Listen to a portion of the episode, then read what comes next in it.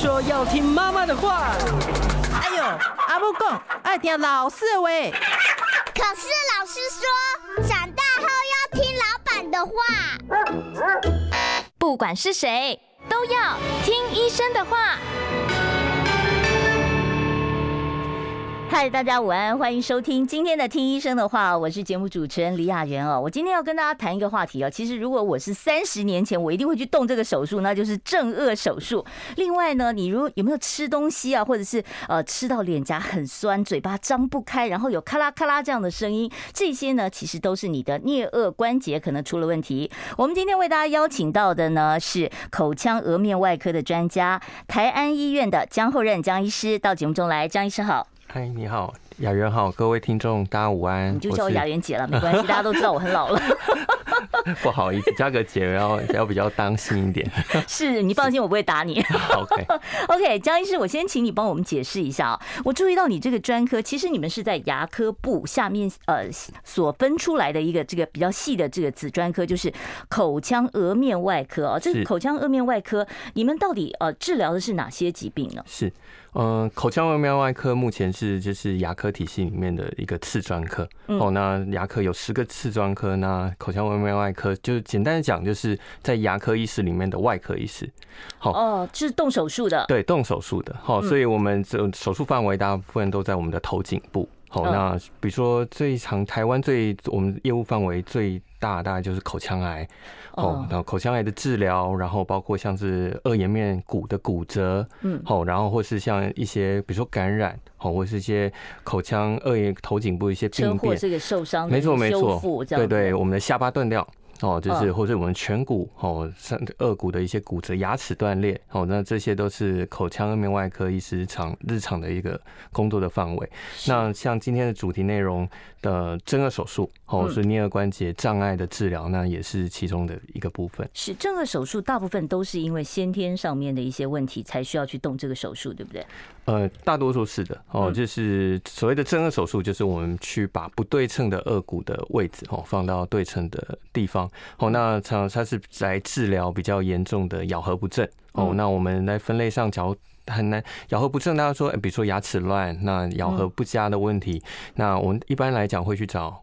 矫正科嘛，没错，人家说戴个牙环就把它这绑回去了，绑个一年半就好了嘛。对对对对，就是就是箍牙嘛，做牙齿矫正，没错。但是就是假如他的牙齿移动范围太大了，没办法单纯移动牙齿来改善的咬合的问题，那我们通常会考虑合并手术去修正它真正的，就从骨头这边、颚骨这边修正。没错没错，就是移动它不对称的骨头的位置。好，那像是护斗，我们一般。我们台语我就有这个困扰，对，就是有一点互抖呢，或是歪斜，对不对？脸歪，那或是有现在越来越多是下巴后缩的问题哦。哦，下巴后缩就是说大家说的没有下巴，就是下巴好像觉得好像下巴在往往里面这样子。是是是，因为现在也大家越来越注重自己的生活的，比如说像睡眠的一些一些健康的问题，那下巴后缩确实比较容易会引起像打呼哦，或那或是打鼾、睡眠呼吸中止这些问题，那可以透过真的手术，同时去恢复。你的咬合外观，对，跟呼吸道空间的健康的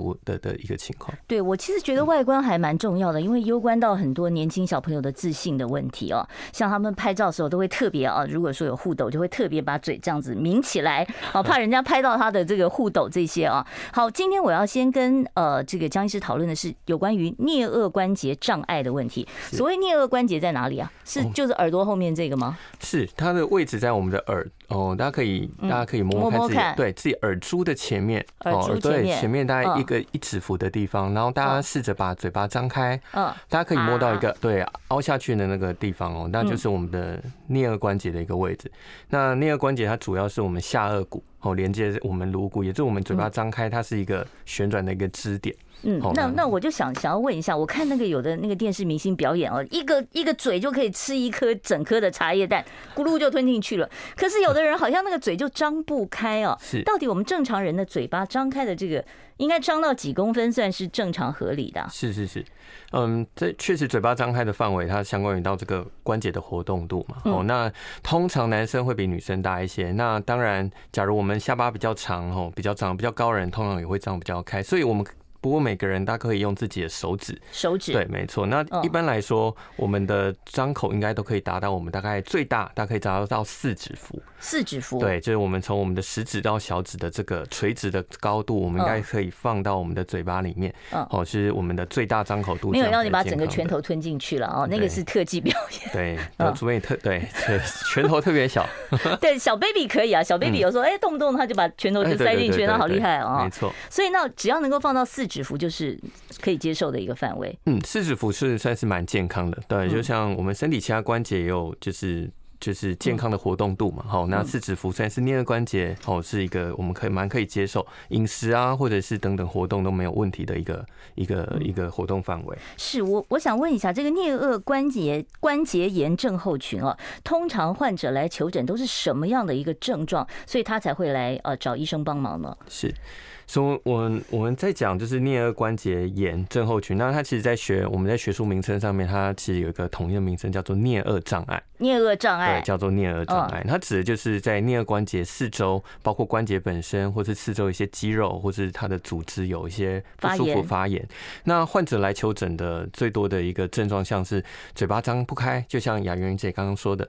张不开，对，或是你嘴巴张开，或是本来可以张到四指幅，现在只能张到两指幅、三指幅这样子。嗯，没错，就是突然的。哦，突然的，或是有人是逐渐，哎，以前好多年前可以张得开，但逐渐就变成张不开。哦，还有逐渐逐渐张不开的，那有可能有一些嗯 反复的发炎啦，或是病变，可能造成这样的一个情况。嗯，哦，那那包括另外一个就是疼痛，最常见就是疼痛。哪里痛呢？是这个所谓的腮腮后面这一块吗？嗯，就是我们两边的腮帮子，就是我们腮帮子这边，对对，肌肉的这个位置哦，或是关节四周，哦，这是最常见疼痛的地方。因为所谓的颞顎障碍，它是包括了肌肉。关节哦，那这这些它的一个发炎情况，所以只要吃东西会疼，哦，那或者嘴巴张开会痛，哦，那另外一个就是声响，哦，就是有人嘴巴张开，咔啦这样子，对，闭起来会有很大的咔啦声。那有的人其实很多人都会有这个问题，哦，大概百分之三四十的人嘴巴张开都会有一点点声音，我自己也会有，是自己听得到的，对不对？哦，会自己听得到，你张到最大会有啪，就像我们折手指这种，哦，咔的一声。对对对，这样子哎，没错，大家可以把嘴巴张开一下，看会不会响。对，但是想想不是什么太大的问题，响没有问题啊。对，但是假如是响的很大声，跳动的很大声，它通常会伴随一点关节内的发炎，这就可能需要注意了。对对，是好，这个颞颌关节炎呢，这个我如果不理它，它会自己好，还是说我必须要积极的去求诊才能够把它治好？它会不会急性变慢性呢？是，呃。颞顎关节炎就是颞顎障碍这件事情，确确实就是它发生的频率很高。那我们在台湾的健保资料库里面的，大家以前做过一些研究，好，那大概百分之三四十的成年人都曾经经历过哦这样的问题，包括声响啦，或是痛，或是嘴巴张不开这件事情。那绝大多数它都会自己慢慢的修复。那我们大家也不用想的很复杂，就是想象就像是我们。脸的一个，或是下巴关节的扭伤，嗯，我觉得像是扭伤或者肌肉拉伤，好，那大多数，哎，我们不用看医生嘛，好，他我让他有足够的休息，后他就自己会痊愈。但是确实有少部分，大概百分之十左右，他可能会恶化，就是他可能还是承受了超过他可以负担的呃一些负重。哦，那他可能会像雅云姐讲，他可能会从原本的急性发炎变成慢性，变成反复性的疼痛或是张口困难等等问题。那通常就是，比方说我是第一次捏个关节啊觉得不舒服，那我可以观察多久再去找医生呢？我可以自己吃点止痛药来把它压制吗？或消炎止痛药呢？是，就是突然发生，比如说嘴巴张开会痛，或者吃东西会疼，大家也不用太紧张哦。那就是我们就遵照像是就是就是像。关节扭伤的治疗方式，或是肌肉拉伤，嗯，刚初期但急性期的时候，可以考虑用一点冰冷敷哦，让它舒缓一点点，就直接放在腮帮子这个地方。对对对，然后第二个，减少它的负担哦，少讲话。嗯，讲话其实还可以，讲的是最主要是吃东西哦，不要啃那个大鸡腿这样啃的很高兴的，因为太硬或是太韧的啃玉米这些不行的，嗯，就尽量去减少。哦，就像脚扭伤的时候，我们不会跑去。打球、爬山一样，哦，让他有足够的休息，他就可以恢复。没错，那当然吃一点，比如说肌肉松弛剂或是消炎止痛药也是有效的方式。是。那另外，我想问一下，我常听人家讲说啊，笑到落尾孩了哦，就是笑笑哈哈哈大笑一下，觉得好像下巴掉了，这真的会有落尾孩这个事情吗？会有习惯性的颞颌关节脱臼吗？哦哦，当然会有的，就是落尾孩。对，我们在讲就是就是脱臼，但大多数人都是突发性的嘛，就是一一次哦，一次两次。然后，但是就像姚元姐讲的，那确实也有人会有习惯性脱臼的问题。那他可能动不动几个礼拜或是几个月就会掉下来。好，那那这种问题在临床上也是不少见。哦，那那当然，他在我们也是可以去去去治疗他的。是，江医师，我要问一下，网络上面我看了一些资料，因为要做这个主题嘛。他说，呃，除了这个脸颊哦，跟你嚼东西的时候会觉得疼痛之外，另外还有人会耳鸣、耳朵痛、偏头痛，甚至肩膀痛，说这些都有可能跟颞颌关节有关呢？有这么夸张吗？这痛到很远呢，痛到肩膀来了。是。对啊，就是颞二障碍。我们在讲颞二障碍，它英文叫做 temporal mandibular disorder。它其实指的就是我们二眼面附近的一些呃，只要是咀嚼肌群哦出现的问题。那我在临床上确实很多患者都是耳鼻喉科哦医师同事转诊过来的，因为大家都知道，的颞顎关节的位置跟我们的。耳朵其实很近，很接近，对，它跟外耳道之间大概就是一一些组织跟皮肤的距离，所以刚开始很多人疼痛的时候都哇都以为自己是耳朵在痛，出问题了，没错没错，所以他们会先去找耳鼻喉医师去看看。嗯，那假如耳鼻喉医师检查你的外耳，他的外耳道或中耳并没有什么特殊的发炎、积液，好，或是长什么东西，那听力检查也是正常的。那他们通常会发现，哎，他其实不是耳朵内的问题，而是前面他的邻居。就是颞顎关节，颞顎关节这边出状况了，那他就会他就会请患者来找我们。哦，那确实像像是耳朵的一些症状之外，像是肩颈，哦，那其实像这是肌肉拉伤的关系吗？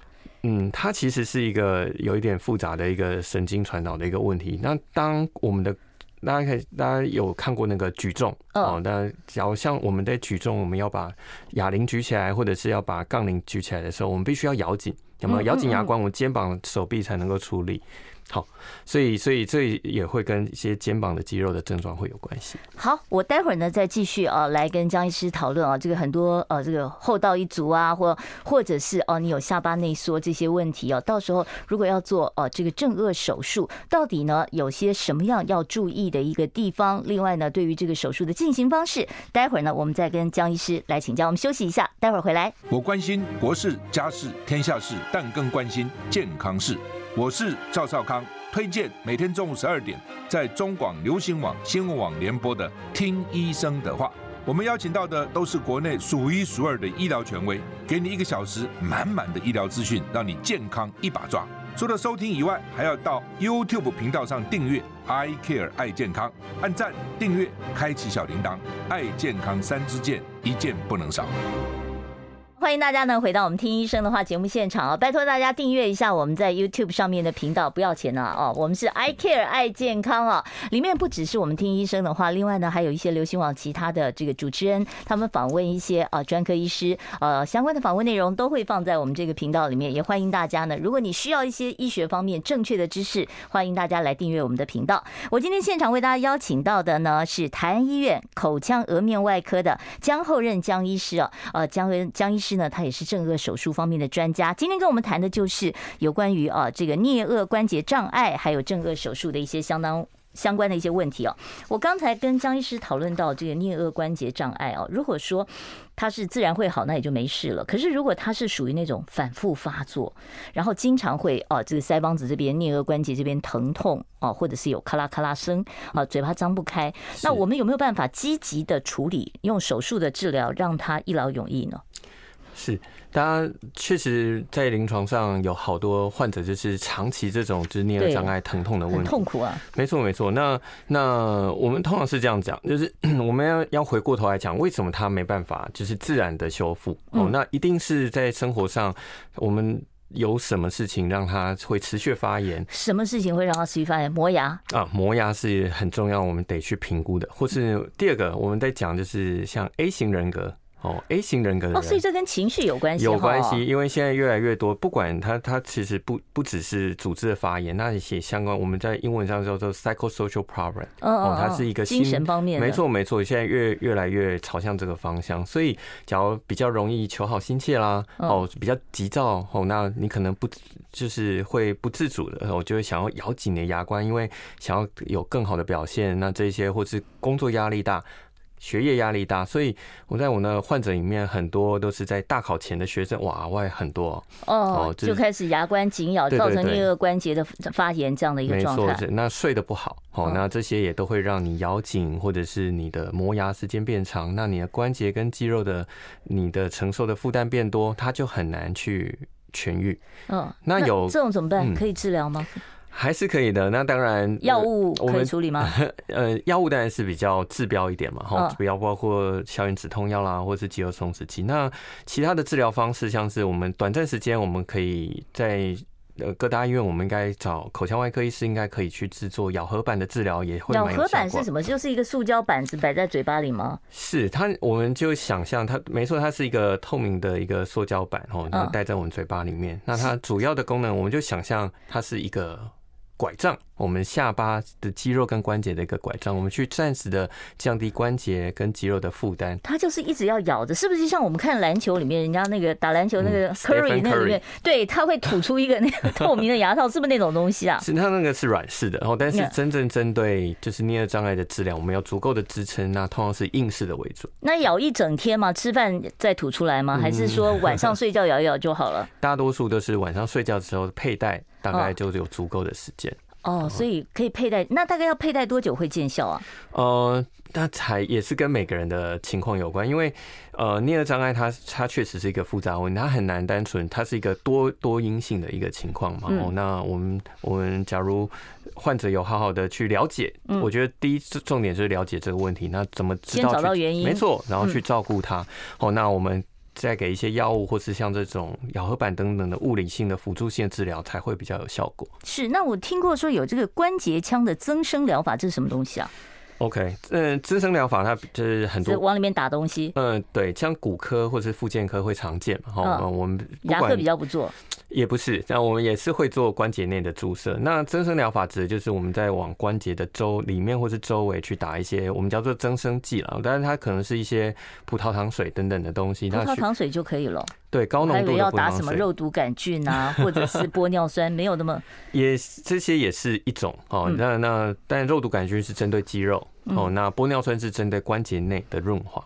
好，那那它确实可以让关节内的的周围对产生一些轻微发炎，让它去做修复。是哦，那。嗯，我们最我们在那个关节里面，我们可以考虑去做一些关节内的注射。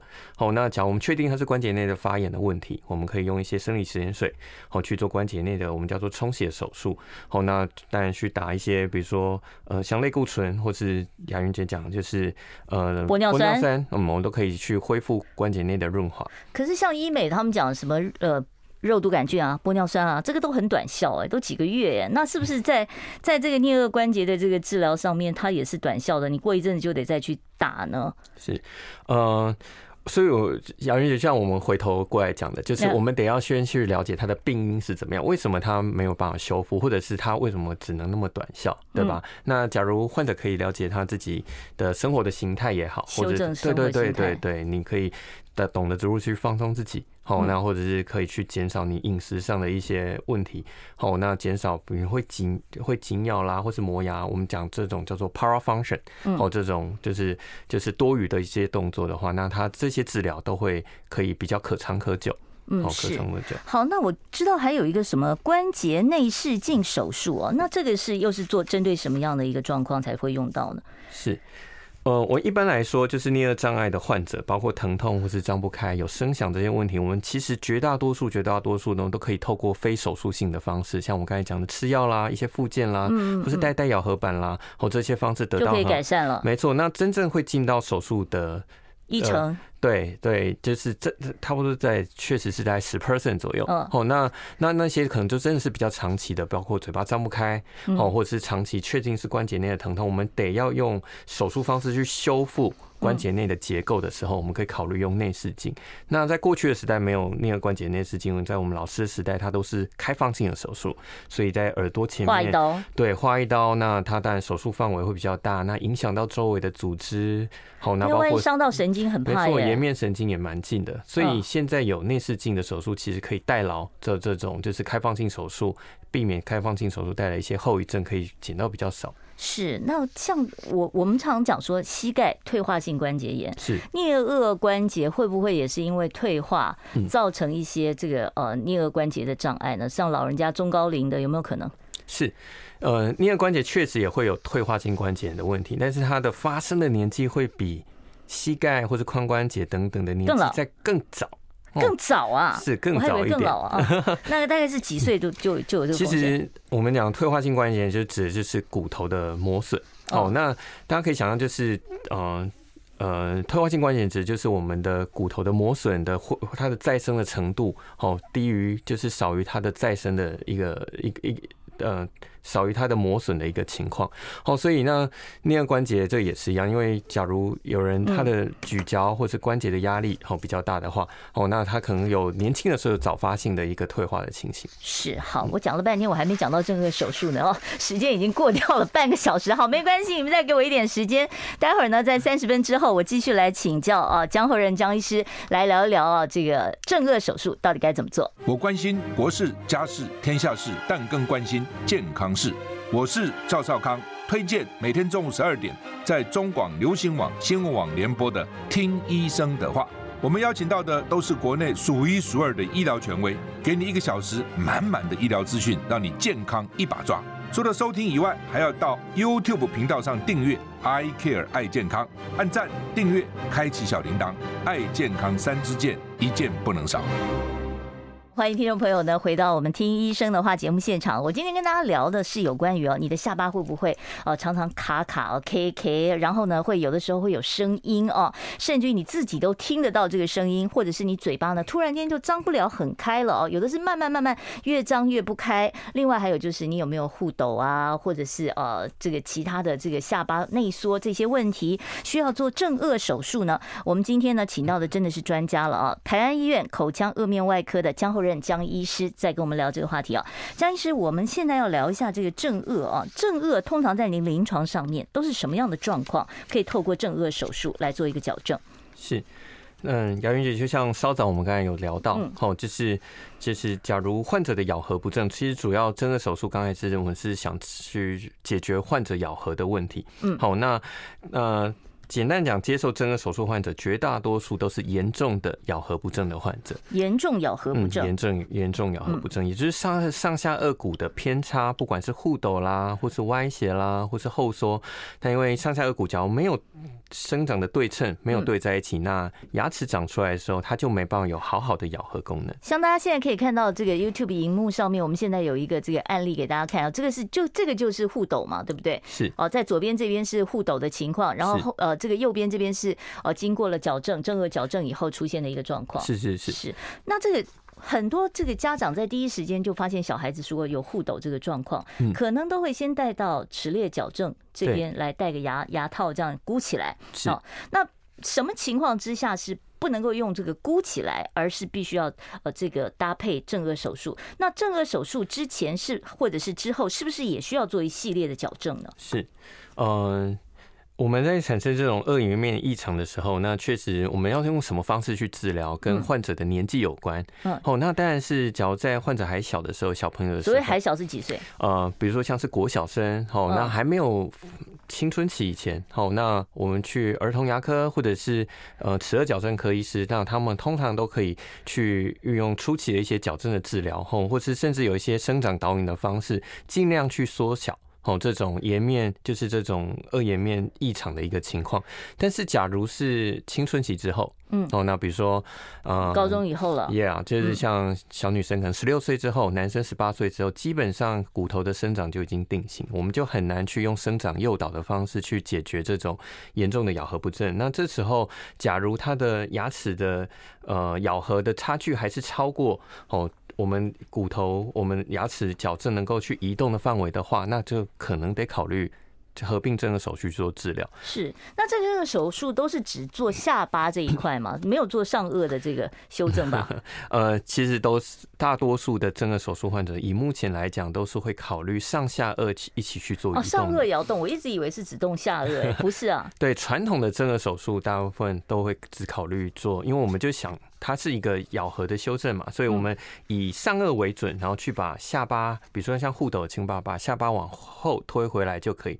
好，那但是现在我们我们在我们在看的患者越来越多，是研究的范围越来越多的时候，我们会发现，其实患者不只是护斗患者，不只是下巴长得过多，那通常也会合并有上颚，好上颚骨的生长。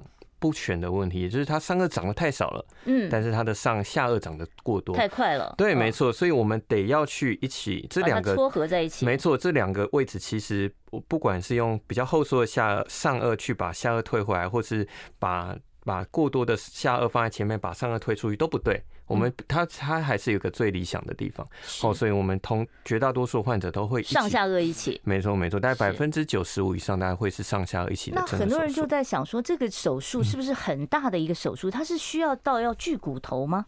是这个手术，我常常跟患者这样解释啊，它是一种人造的骨折。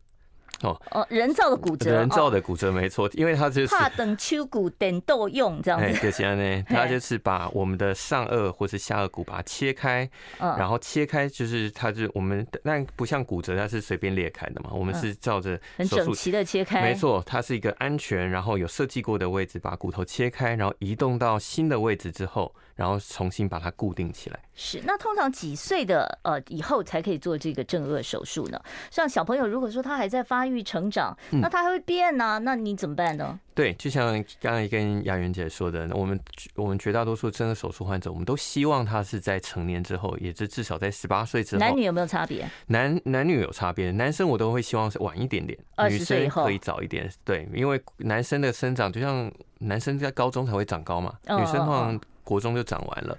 哦，那还是有一些生长期的差别。是，那像龅牙的话，应该不用到正颚手术吧？嗯，我们所谓的我们在讲龅牙的时候，指的是上颚的牙齿比较往前凸。嗯，哦，那我们另外一方面要观察到的就是它的下颚，嗯，它下骨是不是特别的后缩？好，那假如只是牙齿。的一个爆出去，对，那那我们在我们在矫正科医师或是口腔外外科医师这边评估的时候，假如你的骨头的基本位置上是 OK 的，只是牙齿比较爆，那我们可以单纯透过矫正去完成。但是常常常见的龅牙是，假如它下颚也是比较后缩的，那那它可能还是有骨头的排列的前后的差距的问题。是像骨头长得多，把它锯掉一点，这个可以想象。那像那种下巴下内缩，然后它骨头比本来就比较短啊，那怎么办？呢？那是可以有什么东西要塞进去把它顶出来吗？对，下颚后缩的整个手术，它也可以把下巴延长的哦。哦，那怎么延长？用什么东西延长啊？嗯，它是也是一样，把我们把下颌骨做切开，然后因为我们在下颌骨做切开的时候，它会有一点像拉门这个方式，嗯哦，就是把骨头做错开，对，错开，然后我们可以把它往前拉，哦，它还是有接触。然后我们再把骨头固定起来，那中间空洞的地方怎么办？骨头它会其实会自己去愈合的。骨头我们人体很很很奥妙的，那骨头会慢慢的生长起来。是，那我就要问一下，这个正颚手术通常做一个手术，大家都想象中说哦，这个很大的手术啊，是。那大概要做几个小时的手术？那需要住院吗？是，呃，一般来说，这样的一个正颌手术的手术时间大概。在三到五个小时都有可能，三到五个小时，没错，好长哦。因为它是一个比较精细哦。那我们我说过，它是一个人造的骨折，我们得从骨折先开始做嘛。好，我们先把骨头切开，然后再把它固定起来。好，所以它需要有一一一段时间，它是一个全身麻醉的手术。那确实术后需要在住院一到三天的可能性都会有哦，那就看每个患者的情况不同。好，要住一到三天，那是不是这段时间这个没办法吃饭了，只能吃流食吗？还是说要打点滴啊？呃，因为真的手术的伤口完全都是在嘴巴里面哦，所以术后的一个礼拜哦，确实它都得完全的留置哦。那那一个礼拜之后才开始软质的食物。好，我知道呢。待会儿已经有很多听众朋友可能哦也有相关的一些问题，不管呢你是有关于啊正颚手术想问，或者是颞颚关节会不会咔啦咔啦响，嘴巴张不开这些问题呢，你都可以打电话啊到我们的现场。我们现场专线是二五零九九九三三二五零九九九三三。我关心国事家事天下事，但更关心健康事。我是赵少康，推荐每天中午十二点在中广流行网新闻网联播的《听医生的话》。我们邀请到的都是国内数一数二的医疗权威，给你一个小时满满的医疗资讯，让你健康一把抓。除了收听以外，还要到 YouTube 频道上订阅 I Care 爱健康，按赞、订阅、开启小铃铛，爱健康三支箭，一件不能少。欢迎听众朋友呢，继续回到我们听医生的话节目现场。我们今天跟大家讨论的是有关于哦这个颞顎关节障碍还有正颚手术的问题。我其实还有很多正颚手术方面的问题呢，要继续来跟呃我们今天的来宾，台安医院口腔颌面外科哦这方面的这个专家江厚任江医师哦来讨论。如果说待会儿听众朋友你有相关的一些问题，你可以拨二五零九九九三三二五零九九九三三直接打电话进来哦来请教江医师。另外江医师呢也是啊这个睡眠呼吸中止症。方面的一个专家，所以如果你有这一方面的问题，甚至是牙科矫正方面的问题，你都可以拨电话来请教江医师哦。江医师，我们刚才讲到正顎手术可能要呃三到五个小时这么长哦，那很多人就在问了，说动不动这个手术怕的是风险，有没有可能切到颜面的神经哦？会不会造成就是嘴歪眼斜啊？甚至于会不会就是口水一直流流不停呢？是，呃，这个手术它。确实会影响到的，它其实不是会影响到颜面的运动神经，它比影响时间比较长的，其实是我们的感觉的神经。感觉神经、啊嗯，感觉神经，你会脸整个麻掉吗？哦，刚开始像任何手术一样，这种就像是我们，比如说我们手或者脚地方切开，然后里面手术完缝合起来，伤口周围的皮肤会麻麻的一阵子。那整个手术因为在嘴巴，这不是因为麻醉药没退掉吗？嗯，其实也不是，因为是我们的皮肤或者是我们肌肉里面其实有一些神经的纤维，我们在手术中去拉扯到它，它都会暂时的会受到一些影响。那这个要麻多久呢？通常对，通常都是几周、几天或几周的时间。那这个手术因为都在嘴巴，所以刚手术完的时候，其实嘴巴周围都会感觉麻麻的。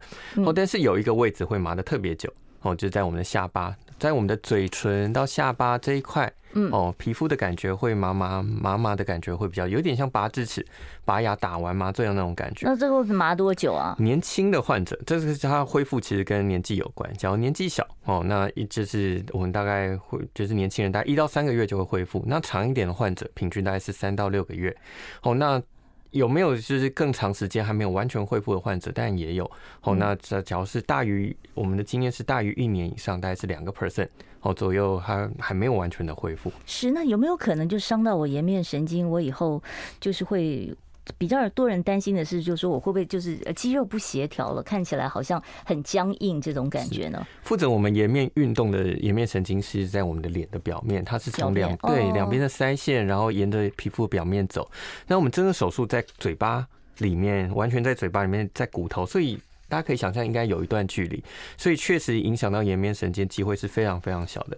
哦，这倒是不用太担心。好，另外我想要问一下，就是如果说他本身就有蛀牙、牙周病，是哦，那这个是不是都要先治疗好了以后才能做这样的手术呢？是是是。那一般来说，我们在做接受正颌手术或者牙齿矫正前，我们确实要将口口腔内的环境先整理好。所以有些蛀牙，或者是一旦牙周发炎，或是口腔清洁。不好的一个情况，我们要先解决。我们后续的治疗，包括你要戴矫正器啦，也才不会再继续蛀牙下去嘛，或是发炎下去。那手术的时候，口内可以保持最干净的情况，你可以减少术后感染一些机会。好，我们先来回答一下在 YouTube 上面听众朋友所提出来的问题哦。我们现场呢会持续的开放 call in 专线哦，二五零九九九三三二五零九九九三三哦。请问一下江医师，下颚微内缩会影响说话口齿不清吗？这个会吗？是，呃。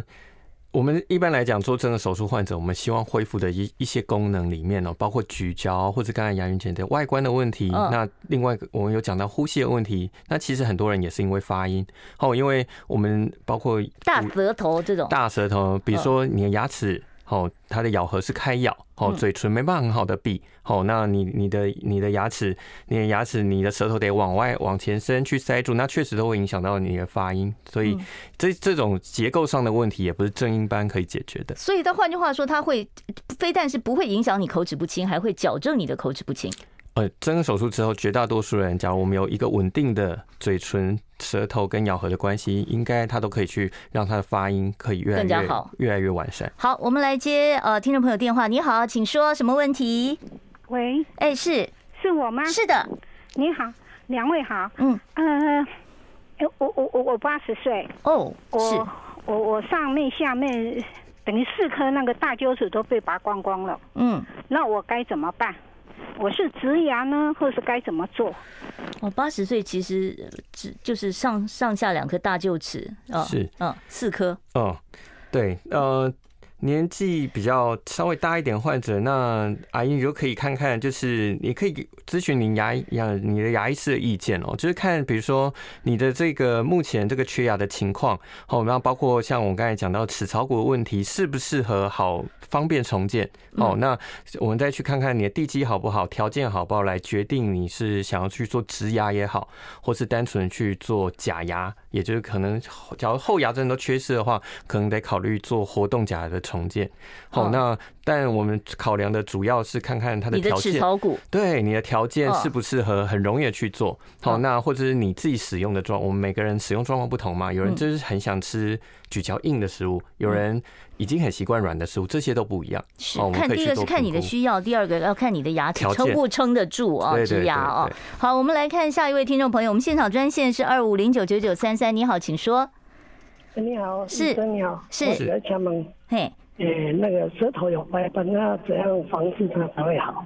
舌头有什么？对不起，再说一次。白斑哦，白斑，白斑是，嗯嗯，舌头白斑，我们一般来说，我们要看一下，就是呃，是不是有有呃。它是不是一个良性的白斑，或者是它已经有一些变化？哦，那假如已经观察到上面有白斑的话，建议还是到这附近的医院找找口腔外面外科医师评估看看。那这有没有跟口腔癌这方面有相关的担担忧吗？嗯，因为白斑它我们一般来讲叫做癌前病变的一种。哦，那对它简单的讲，就是我们口腔内的黏膜，我们给它过多的刺激，但烟酒、槟榔这些都是它超过了它的黏膜可以负担的程度，所以它开始增厚。那它增厚是不是里面有一些细胞的变异？我们不知道。那我们得要到就是专科医生那边去，可能要做切片的检查，后去做确定。那但是原则上，假如出现这件事情，但是这些烟酒、槟榔习惯尽量去戒除。你先戒掉吧。没错，然后。就是规律的去做回诊跟检查，可能还还是比较好一些。这是属于这个你要担心它将来会有更进一步恶化的这个风险。是是，它是一个它是一个警讯。好，我们接下面一位听众朋友电话。你好，请说。哎，你好，是。我请教医生哈，是我的那个左边上面的牙齿两颗大牙没有了，还有。右边的那个下面牙齿两颗大牙也没有，应该要不要补啊？我想我请教医生一下，谢谢。好，缺牙会不会造成整个整个牙齿就整排斜下去了？嗯，缺牙它确实就像刚才这位听众讲，他假如他刚好缺对侧的两个大牙，那表示他左右两边的咀嚼。好，都都应该都后牙都几乎咬不太到，因为一边缺上面嘛，一边缺下面。那那我觉得这应该蛮影响到他进食方便性。对对，没错没错，就是尤其是咀嚼一些比较韧或者比较硬的食物。那那确实还是可以去评估哦。但假如你已经觉得对你自己影响很大的话，哦，原原本喜欢吃的东西都没办法吃了，哦，那那很痛苦啊，对，那好痛苦。那我们还是可以去找牙医师评估。是好，建议你跟你的牙医师商量一下。其实还是建议你把它修补一下啊，这样子对你以后进食也比较方便，营养的摄取对老人家很重要的啊。好，我们现在要稍微休息一下，待会儿再回到我们的现场啊。我们现场专线呢也会持续的开放。我关心国事、家事、天下事，但更关心健康事。我是赵少康，推荐每天中午十二点在中广流行网、新闻网联播的《听医生的话》。我们邀请到的都是国内数一数二的医疗权威，给你一个小时满满的医疗资讯，让你健康一把抓。除了收听以外，还要到 YouTube 频道上订阅 “I Care 爱健康”，按赞、订阅、开启小铃铛，爱健康三支箭，一件不能少。欢迎大家回到我们听医生的话节目现场。我们今天为大家邀请到的是台安医院口腔颌面外科的江宏任江医师哦。如果说呢，哦，你有这个正颚手术，呃，或者是颞顎关节障碍方面的问题，或者是牙科方面的问题，我都欢迎你打电话到我们呃零二二五零九九九三三二五零九九九三三。我们接下一位听众朋友电话。你好，请说。啊，请问请教医生哈，是因为我下面牙齿最后算来好像第二或者第三颗。好像有有有什么牙龈萎缩什么，医生建议我拔掉，然后他说拔掉就不用再补空着。嗯，那这样子，有的人说这样空着，哇，两边那个牙齿会会呢会移动啊，会会有位置改变。嗯，那他。他说：“我现在也差不多八十岁。”他说：“啊，年纪大，你这样有限，所以空着没关系。那空着怎么吃东西或怎么样呢？” 是好，那江医师怎么看呢？是哦，那当然就是，假如年纪比较大，我想您的牙医师也是贴心了哦，就是就是因为通常牙龈萎缩可能是因为牙周病的问题，假如确实牙就是牙周病比较严重，牙牙齿会晃哦，或者是有一些就是可能常常会发炎啊、肿胀啦、感染的问题的话，哦，那那而且。且吃东西可能也不方便，那可能反复会痛，那可能考虑拔掉，可能对生活品质也不见得会比较不好。嗯，好，那至于要不要补，那其实也是还是可以跟您的牙医师讨论看看。好，那就是拔掉这颗牙齿，确实只要觉得吃东西还是比不方便。好，那还是跟牙医师去讨论，比如说做固定式假牙、活动的假牙等等的。嗯，还是有很多选择。对对，当然我们还是可以去讨论看看。好，我们接下一位听众朋友的电话。你好，请说。啊，你好，小姐。是。我我想请问一下，那个江医师啊，是。他那个医院的院址在哪里？哦哦，在他在台安医院，台北的台安医院。你呃，这个这个巴德路在巴德路。台北的巴德路哦。好，那呃，我们再接下一位听众朋友的电话。你好，请说。嗯，对不起，我想请问一下，是那个。如果，嗯，你讲你讲。啊，喂。哎、欸，你好，请说。你好，那个如果说常常颞颌关节疼痛，就是咬太紧疼痛的话，嗯，会影响牙齿矫正的过程跟结果吗？好，这个是很重要的问题啊、哦。是是是。听一下江医师怎么说。对，因为确实就是牙齿矫正，我们是要把牙齿排列整齐嘛。吼，那当然，假如常常会就是过度的咬，吼，过度的咬力比较大，那当然矫正可能会碰到一些障碍。哦，那排列排列可能会不会那么顺？哦，那那那确实也有可能会会让你的矫正的速率会比较慢。那需要再额外再带一个呃咬合器吗？咬合板吗？是，那通常但是在矫正过程中，因为牙齿还在移动，所以不会去带佩戴咬合板这样的东西。哦，那但是矫正后确实可以考虑。哦，就是你先矫正，等你的矫正结束之后，你可能考虑带个咬合板来处理这个咬的太紧的这个问题。是是，去减少痛对牙齿的负担。好，呃，我先回答一下在 YouTube 上这个。听众朋友的问题，因为他问很久了，我待会儿再继续接听其他听众朋友电话。我们现场专线是二五零九九九三三啊。这样，嗯，这位听众问的是：江医师，我在练舌头的肌力，训练吞咽，舌头伸长旋转，然后右侧的颞颚关节咔咔响，这正常吗？我还是需要看医生呢？是，呃。一般来讲，就是在训练吞咽哈，或者是嘴巴张开的时候，那其实是关节会发出一些声响，其实还是蛮正常的情况。只要它不会痛，哦，或是妨碍嘴巴张开的情况，那我们都可以归类于就是比较偏正常的一个情况。好，那那我们其实临床上就是观察就好。好，我们接下一位听众朋友电话。你好，请说。哎，你好，是大家好，请教医师哈。是，我七十多岁了，晚上睡觉都会流口水，是有。是有问题吗？哦，睡觉流口水啊，哦，是，嗯，呃，晚上睡觉的时候，脚很放松，我们嘴巴会张开，哦，那当然有可能，哦，就是我自己睡觉也会流口水，对啊，睡太熟了，有时候你就趴在桌子上，那都会有一点湿湿的，对对对对。那但是，假如比如说流口水是，假如日常，比如说，呃，是，比如说白天的时候，我们醒着的时候是嘴巴就是嘴唇没办法闭起来，哦，那口水会流下来，嗯，或是你流下来感不知道。哦，那那这件事情可能我们就比较谨慎一点。那要到哪一科看呢？呃，那当然我们可以到口腔外面外科医师这边，或者到我们到神经内科，好，我们都可以去做检查。我们来看看就是是不是口唇或者这些肌肉感知运动上面的问题。是，如果你白天你醒着都还流口水，那就比较需要处理。是，晚上睡觉还好。我也会。好啊，我们接下一位听众朋友电话。你好，请说。喂。喂，是我吗？是的，是的，你请说。我想请问一下哈，嗯，如果有拇指外翻的话，那它或者是影响骨盆，会不会也就影响到颞颌？啊，这个隔隔得蛮远的耶。啊，是，嗯，呃。我们在确实有一些，就是像复健科或者是我们的就是脊椎科医师会觉得，就是我们的身体的姿态哦，比如说你的骨盆或者是旋转或等等的肩膀哦，这样肩颈可能会一起连往上影响到颞顎关节的问题哦。那但是它跟身体的整个情况会有关系，但是我们不会这样去，比如说做一个连接。对，我们说比如说治疗拇指外翻，脚脚趾外翻好了，然后你关节就会颞顎关节就会好。哎，这件事情可能比较难去做哦。这样的想对对对，这样的一个联想啊，没错。好，呃，另外呢，我这边先回答一下这个 YouTube 上的问题。他说我儿子二十岁，医生说他智齿要去医院手术，埋很深，没有感觉哦。现在就要去手术吗？还是要等到蛀牙痛了我再处理？是，呃，年轻人的智齿就是这是长不出来啊，呃，对，长不出来，这是非常常见的。哦，那我们现在假如他都没有发炎或感染或是蛀牙的情况，哦，那我们通常会建议，医师会建议是做一个预防性的拔除。哦，第一个因为智齿它没有功能哦，那第二个它是它放在那个地方长期脚不注意它，它确实有可能会感染或发炎，造成前面牙齿的问题。